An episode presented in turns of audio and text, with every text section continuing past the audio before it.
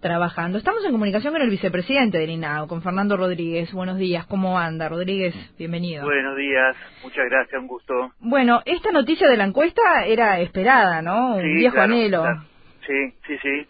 Este, porque es muy importante tener buena información, digamos, ¿no? Este, la, la información en el marco del diseño de las políticas públicas, bueno, ayuda a generar políticas públicas más ajustadas a la realidad y mm, para INAU es, tremendamente importante. Nosotros tenemos desplegado en, todo el territorio nacional este, un número muy importante de, proyectos, más de 1.200 proyectos, eh, digamos, territoriales, que en la medida que tengamos esa información de, de, lugares, familias, situaciones en donde hay niños trabajando y que esto perjudica, este, por ejemplo, la asistencia al ciclo escolar o licial o que, bueno, que genera alguna otra vulnerabilidad, nosotros tenemos eh, en el territorio herramientas que, que, se despliegan y que pueden atender esta, esta situación en la medida que, haya información, información general para dimensionar este, una política pública preventiva de, del trabajo infantil y después información particular este, en,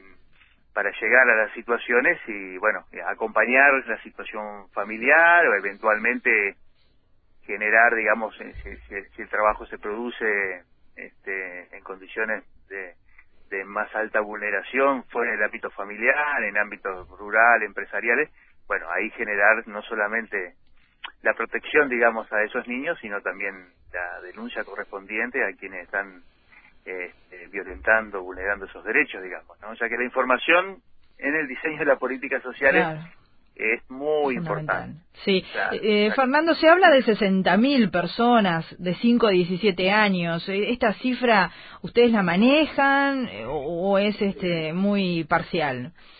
En realidad, este, no, no, no es una cifra que, que nos dé confianza para, para diseñar este, políticas públicas. Es una cifra que se ha manejado. Este, yo creo que no es una cifra, o sea, obviamente que no es una cifra producto de una investigación este, metodológicamente, eh, digamos, este, razonable, ¿no? Entonces, este, se hacen proyecciones, se hacen estimaciones, pero eso no es un dato suficiente como para, eh, digo, no es responsable diseñar políticas públicas con, con un nivel de, imprecisión tan alto como tiene esa cifra, ¿no? Porque estamos frente a un fenómeno este, complejo de, de, relevar también, ¿no? Sí. Este, y ha cambiado, sí porque a veces, bueno, la, directora decía el tema del ámbito familiar. A veces el ámbito familiar, una cosa es la, colaboración con la con, la dinámica familiar de, de, un niño de 12, 13, un adolescente de 14 años. Eh, eso, digamos, eh, bueno, en toda la familia, de alguna manera, uno promueve este, el trabajo familiar, el compromiso, en, aquellas cosas que son, que, que, no dañan, sino que ayudan de alguna manera a, desarrollar un una conducta de responsabilidad y de cuidado de todos los actores de la familia, digamos, ¿no? Pero a veces pasa situaciones en donde adolescentes se hacen cargo del cuidado de niños durante muchas horas del día, este, y, bueno, eso sí perjudica porque, bueno, no, no, es el rol de un adolescente de 12, 13 años ser responsable de sus hermanitos, por ejemplo. Sí, eso se ve. Ahí yo creo que hay una herramienta que, que deberíamos también desarrollar más eh, fuertemente, una herramienta nueva, pero que ya tiene indicios de, buenos resultados, que es el Sistema Nacional de Cuidado, ¿no? este, en donde de alguna manera este, tanto INAU como otras organizaciones este, desarrollamos prácticas en las casas comunitarias, los, los centros siempre, para justamente para eh, en aquella familia en donde no hay un adulto este, en la casa por, por cuestiones laborales, que nosotros podamos tener un centro este, de, cuidado y educación para niños eh, de, 0 a 3 años o de 0 a 4, digamos. ¿Y eso lo están analizando como posibilidad cierta para concretar? Sí. Bueno, eso, a ver, este, las casas de cuidado comunitarias este, ya están desplegadas en el número alrededor de 20, 24 en este momento en gran parte de distintos territorios, no solo en Montevideo, sino en el interior también, que son por, por para que la gente lo asocie, digamos, como pequeños CAIF. Ajá. Este, lugares, eh, digamos, a veces locales comunitarios y también hay casas comunitarias domiciliarias, dos este, cuidadoras preparadas por, por, por nuestro centro de formación en primera infancia que atienden un número reducido de niños, entre 9, 12 y 14 niños. que son justamente familias este, que los, adultos de las familias trabajan durante todo el día y bueno y tienen dificultades de digamos a, quien dejan el cuidado de esos niños entonces bueno las casas comunitarias generalmente están en, barrios más alejados de la ciudad este, lugares donde no hay un CAIF cercano hay una flexibilidad horaria también para adecuarse a los horarios laborales y me parece que el, que el, Sistema Nacional de Cuidado a través de las casas comunitarias y de otras este, herramientas eh, este, también va, digamos, evitando el trabajo adolescente domiciliario. Entonces, tiene una repercusión también en ese sentido.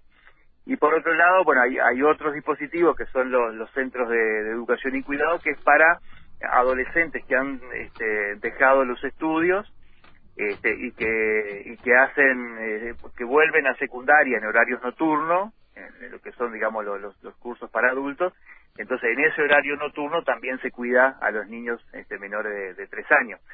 Eso también en principio eh, ahí, digamos, además de ser el cuidado al, al, niño chiquito, es un cuidado también al adolescente, a mamá o papá adolescente, para que siga estudiando y fortalezca sus posibilidades laborales y demás, digamos. ¿no? Ustedes, son todas herramientas que sumadas van este, ayudando a disminuir el trabajo adolescente y la postergación del adolescente en su desarrollo más integral, digamos. Ustedes destacaron ayer, las autoridades, que ya hace mucho tiempo que uno no ve niños en la calle, es verdad, ¿no? Que era lamentablemente un ámbito donde se los veía frecuentemente a los niños, eh, bueno, o, pidiendo o subiendo al servicio de transporte colectivo. Eh, pero la pregunta mía es si el trabajo infantil fue cambiando en nuestro país. Bueno, e, en principio el, trabajo infantil y adolescente, inclusive en, la vía pública, que nosotros, bueno, INAU lo consideró de alto riesgo, y ahí se hizo un, esfuerzo, hay más de 20 proyectos en, todo el territorio nacional trabajando esta situación, y, y si hoy aparece una situación, hay, digamos, hay tal nivel de sensibilidad en la población que si sube nos pasa concretamente cada tanto, nos sube un niño con, con estampita este, a un audio y enseguida la línea azul tiene una llamada telefónica y a las pocas horas ese niño está contactado. Eso es, así, funciona realmente muy, con, con mucho apoyo comunitario porque la gente, este, por suerte rechaza la situación del trabajo infantil en la calle y eso es muy bueno mm. como, como herramienta. Nosotros no podemos tener inspectores en, todas las ciudades eh, viendo cuando un niño trabaja en la calle. los ciudadanos son los mejores inspectores y las mejores este, indicadores, digamos, para nosotros poder este, actuar de inmediato. Ahora, hay, hay situaciones en donde este, es más difícil llegar, este, bueno, el ámbito, el ámbito domiciliario, el ámbito rural, a nosotros nos preocupa mucho porque este, ahí hay, creemos, un nivel menor de, sensibilización o, o, yo diría hay, hay más naturalizado, ¿no? Más naturalización, exacto en algunos casos este, es como una herramienta también de, aprendizaje de determinados oficios rurales, digamos, ¿no? protegidos por la familia. Cuando hay una familia sensible y que, de alguna manera tiene, tiene claro que la prioridad de ese niño es estudiar, crecer sanamente, eh, recrearse este, y, no, y no tiene una responsabilidad laboral, bueno, si esas cosas pasan y hay sensibilidad y cuidado, uno diría, bueno, ese adolescente está aprendiendo un oficio que, que luego le va a servir. Pero bueno, eh, el, nivel de riesgo es alto, este, el nivel de riesgo es alto porque no siempre está en el cuidado de la familia, digamos, ¿no? Y también es más difícil llegar con, con inspecciones y hay menos ciudadanos mirando la, situación y denunciándola. Entonces, nosotros creemos que, que la encuesta debe poner también un, una, una mirada importante sobre la ruralidad, este, otro, otra, un área que, que también se ha trabajado mucho tiene que ver con, con este, el reciclaje de, residuos, Este, la clasificación. sí, sí. Este, también, digamos, en ese sentido los proyectos calle han trabajado sobre otra situación que antes se daba, que salir con el carrito, digamos, ¿no? En algunas situaciones detectamos que salen con el carrito porque es el único espacio este, que pueden estar cerca de, los de los padres. Sí, no los quieren dejar solos en sus casas también muchas veces, sí. Exacto.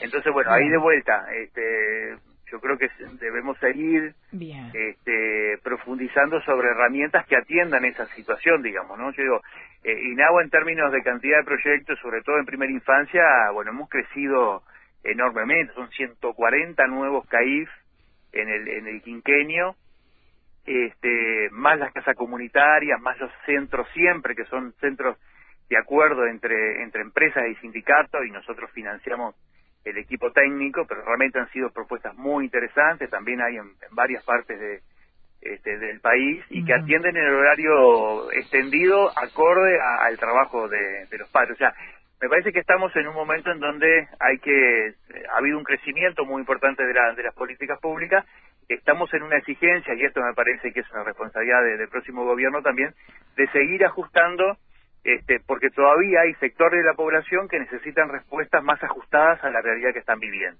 los centros CAIF están ajustados a una realidad genérica, 60.000 niños atendidos en centro CAIF, pero hay algunas localidades y algunos barrios que todavía no tienen un servicio de CAIF.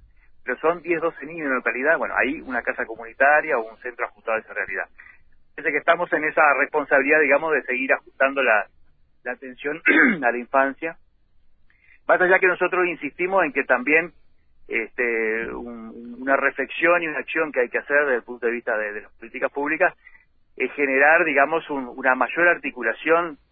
Eh, o sea, hacemos un esfuerzo impresionante en coordinación entre los distintos actores, la educación, el INAO, salud, pero necesitamos formular un, una especie de lo que en otros países son los sistemas de protección integral, digamos. mayores niveles de coordinación y más eficiencia a la hora de atender estas situaciones que son las más complejas. Falta, falta articulación. Bueno, Fernando Rodríguez, vicepresidente del INAU, gracias eh, por su presencia esta mañana y seguimos atentos a este tema, que no lo escuché mucho en la campaña, eh, no lo estoy escuchando, en trabajo infantil en la campaña, no sé usted. Bueno, ha habido algunos candidatos que lo, que lo han mencionado, pero mm. sí, eh, sí, los niños siguen siendo todavía, tienen ausencia en el interés este, político general. Pero bueno, creo que tenemos que seguir luchando por eso. Gracias, hasta pronto. Sí. Y esta nota espero que, que también este, haga que muchos candidatos tomen el trabajo infantil como una propuesta y le asignen recursos y responsabilidad ahí. Gracias, Rodríguez, hasta pronto. Gracias, a las órdenes.